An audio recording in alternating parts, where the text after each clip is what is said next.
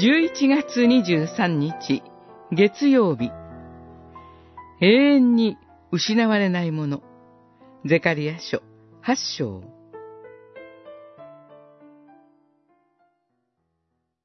主はこう言われる。私は再びシオンに来て、エルサレムの真ん中に住まう。エルサレムは信頼に値する都と呼ばれ、万軍の主の山は聖なる山と呼ばれる。八章三節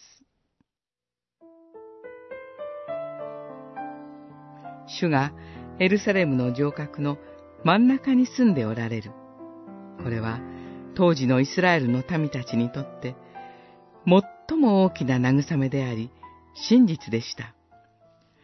この前の時代、民たちは異教の地、バビロンに補修にされていました。民の中のある者たちは、自らの罪を嘆きました。主は、私たちから遠く離れておられると、主はこんな異教の町にはお住みにならないと。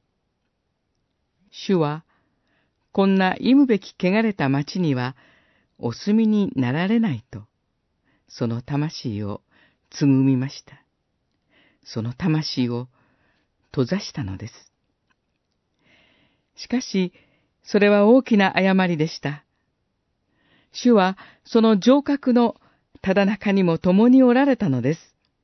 帰還した彼らの目の前にあったのは、廃墟と化したエルサレムでした。そして、最も忌むべきことは、廃墟と化していたのは、建物だけではなかったということです。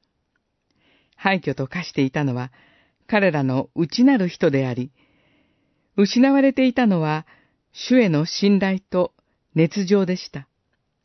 彼らは、この時、最も失ってはならないものを失っていたのです。けれども、この町で、一つだけ失われていないものがありました。それは、主の彼らへの熱情です。主の彼らへの愛です。